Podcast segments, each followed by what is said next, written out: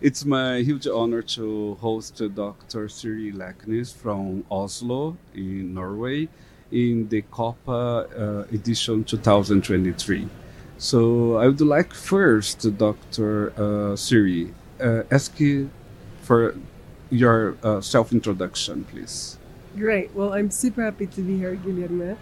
I'm um, a professor of social and affective neuroscience at the University of Oslo and a senior researcher at the Oslo University Hospital.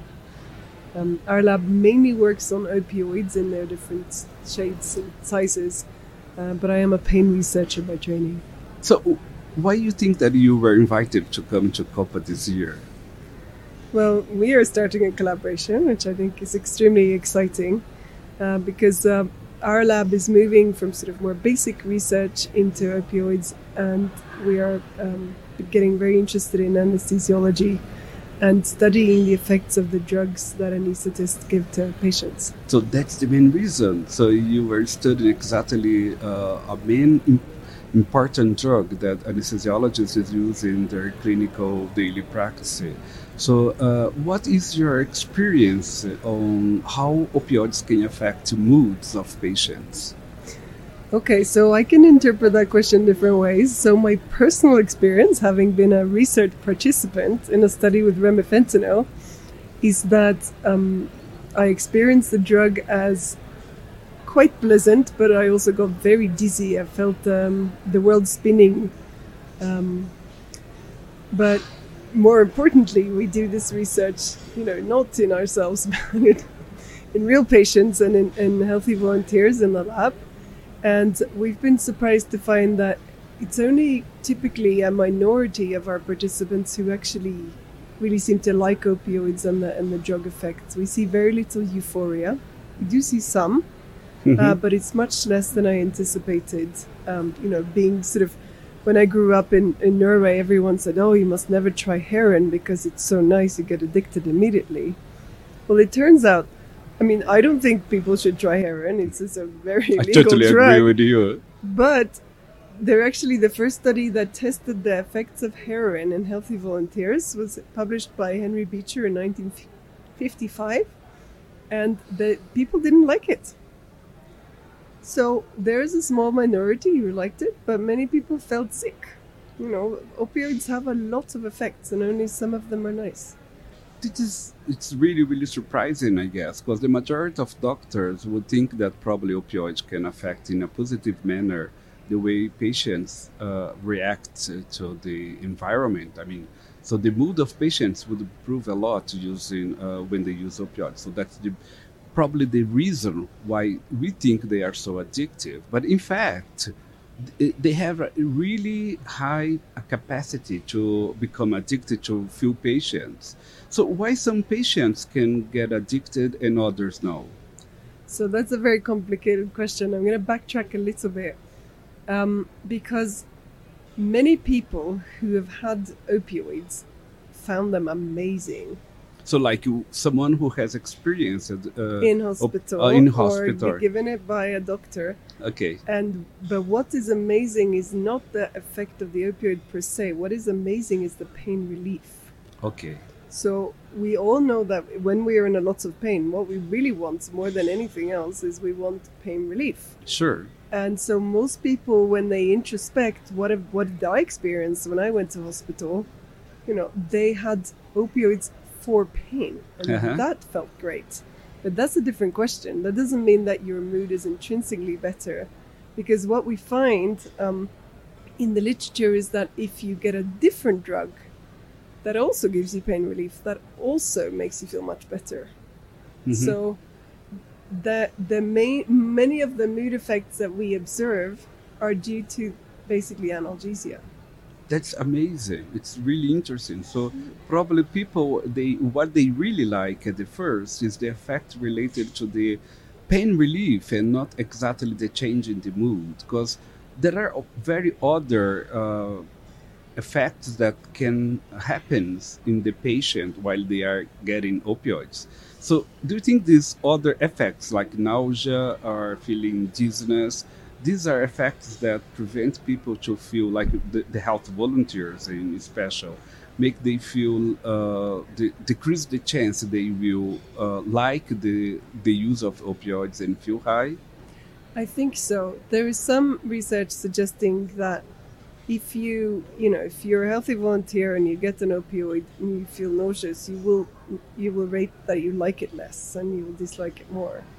Because nobody likes to feel nausea. Yeah exactly Even more than pain, nausea Uh-huh. is sort of universally aversive.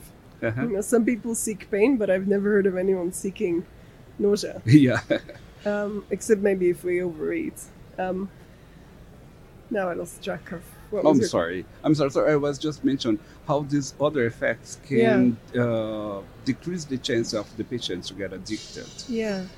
Well, so in alcohol research, there is some indication that if you if you're a person who doesn't get a hangover, you have a slightly bigger chance of developing a problem with alcohol use Ooh, disorder. interesting. Um, but there are also uh, data from people uh, who are opioid, sort of illicit opioid users. And many of them report when they first tried heroin, they vomited. But they didn't necessarily mind. And also their colleagues, as it were, their um, sort of co uh, substance users said, Oh, but you should try it again. It will get amazing. So there are lots of, yeah, opioids are very complicated. Uh-huh. Um, they can improve your mood, potentially because of pain relief, potentially because of you know some other idiosyncrasy, um, or they can make you feel awful. But they have you know a plethora of different effects. So you know they will affect your breathing, they will affect you know your stress hormone levels, they affect your motivation to seek rewards and to you know interact with other people, and they can also affect your pain. And in most people, they, they do reduce pain. In, in fact, we just prescribe them as a physicians as analgesic, but they have a whole bunch of other effects that can, of course, uh, affect in some way the patient's well-being. Absolutely. That's very interesting. Yeah, we call them side effects because they're not the effects that we intend. Uh-huh. But if you think of it, you know, from the sort of neuroscience point of view, the, the brain is full of different mechanisms. So lots of them have been mapped out in, in rodents. For instance, if you starve um, a mouse for 24 hours, it will eat more when you give it food. And this is an opioid mediated effect. So if you block opioids in the parabrachial nucleus and the nucleus accumbens, it will not eat more. It will still eat, it just won't eat more because it's hungry. So this is one of the many things that our own the brain, you know, the opioids in our brain, that's you know, to the extent that we this translates to humans, this is one of the things that opioids do, and these are some of the receptors that we occupy when we give people systemic opioids, when we give them pills or, or IV opioids. That's so interesting. And one thing that probably surprises the majority of uh, the physicians or the anesthesiologists is just the fact that, as I just watched, uh, I mean, I was seeing your class, it was terrific, really, really interesting. And you said that uh, there is a huge variability of effects of opioids in patients. So, like you have a sample of 100 patients, and very few can have really good analgesic effect of opioids, while the majority of them will have uh, just a medium effect as analgesic. This is very interesting. We as physicians, I mean pain physicians, we see that on clinical practice, but we still using these uh, medications as they are analgesics and just that. We, we see all the other effects as side effects, not a, a, a you know a bunch of other actions that happen simultaneously. Yeah. I think one of the reasons that opioids are so popular, well, first of all, there are so many of them. So you have a Uh-huh. really big toolbox and you can give them, you know, in, in lots of different ways.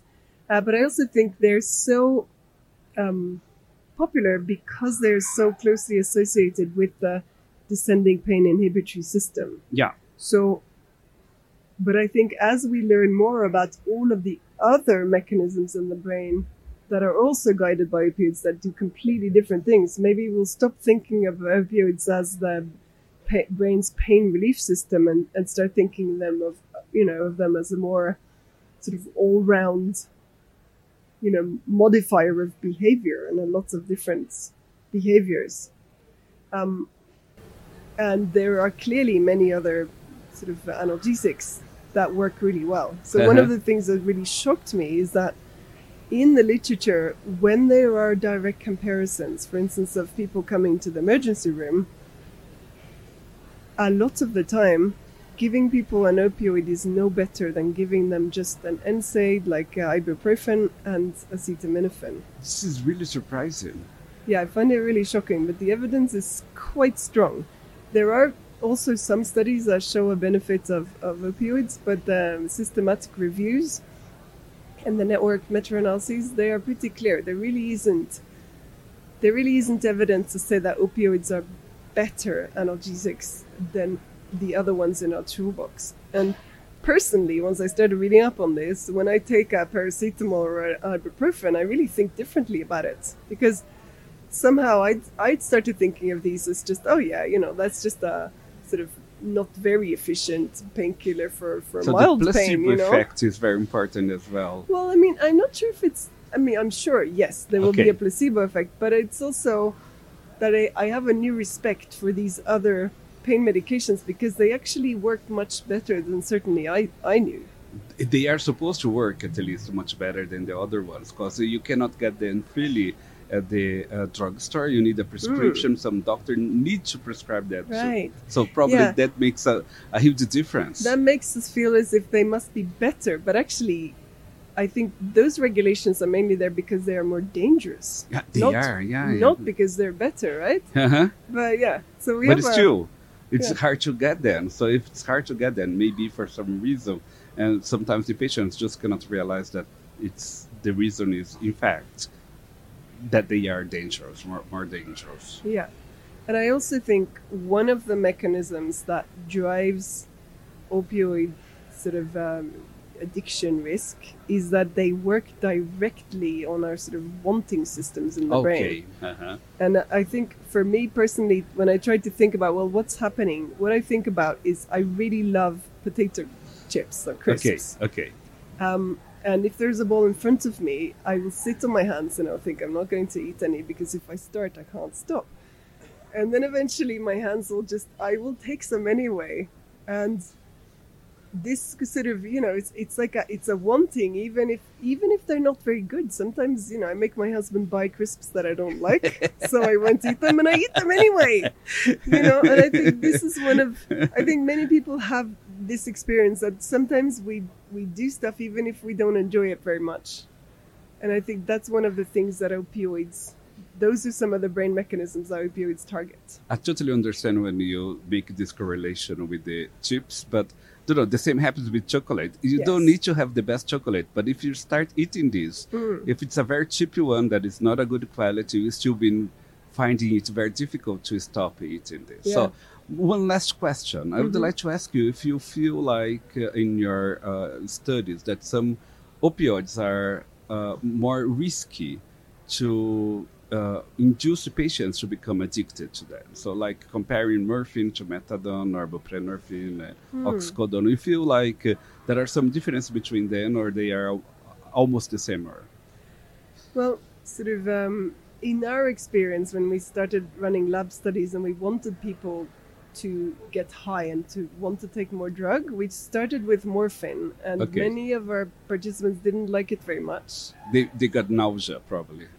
Yeah, some got yeah, we had some people vomiting, but I mean we get and then we switched to oxycodone. We also get nausea, but they do like it more. But this is not a formal comparison. But there is Okay, some sure, sure. support in the literature that oxycodone maybe is is better liked. Also, remifentanil is is um, probably one of the worst in terms of how it affects your mood. There, there's a, a, a really nice dose-dependent study showing dysphoria. So actually, your mood gets worse as Worse, you get yeah. more Uh-huh. remifentanil. Um, but overall, I think most of these opioids have the potential for dependence Hmm, that, Very that's, quickly. Yeah, that, that's true. Yeah, Yeah. That's, you don't need to discuss that. Oh, then uh, make patients physically dependent. Exactly. And So, this, so will- this is very important to clarify for Yeah. for everybody that addiction is not the same of physical dependence. Mhm. Okay, sorry. Yeah. No, but the dependence also increases your motivation to take the drug again. Sure. Because when you get withdrawal, which you can get very quickly after a Uh-huh. treatment, It's very bad sensation. The mood be- can become really, really bad. So it sounds absolutely awful. And I think it's it's rational if you are in you know withdrawal. It's rational to want Uh-huh. more drug. I would want more drug too. Yeah, me too. Hmm. so keep it away from your chips, and I'll keep it away from my chocolates. so, if you do, do you like to to leave a last message, or would you like to do something? You can use the mic now.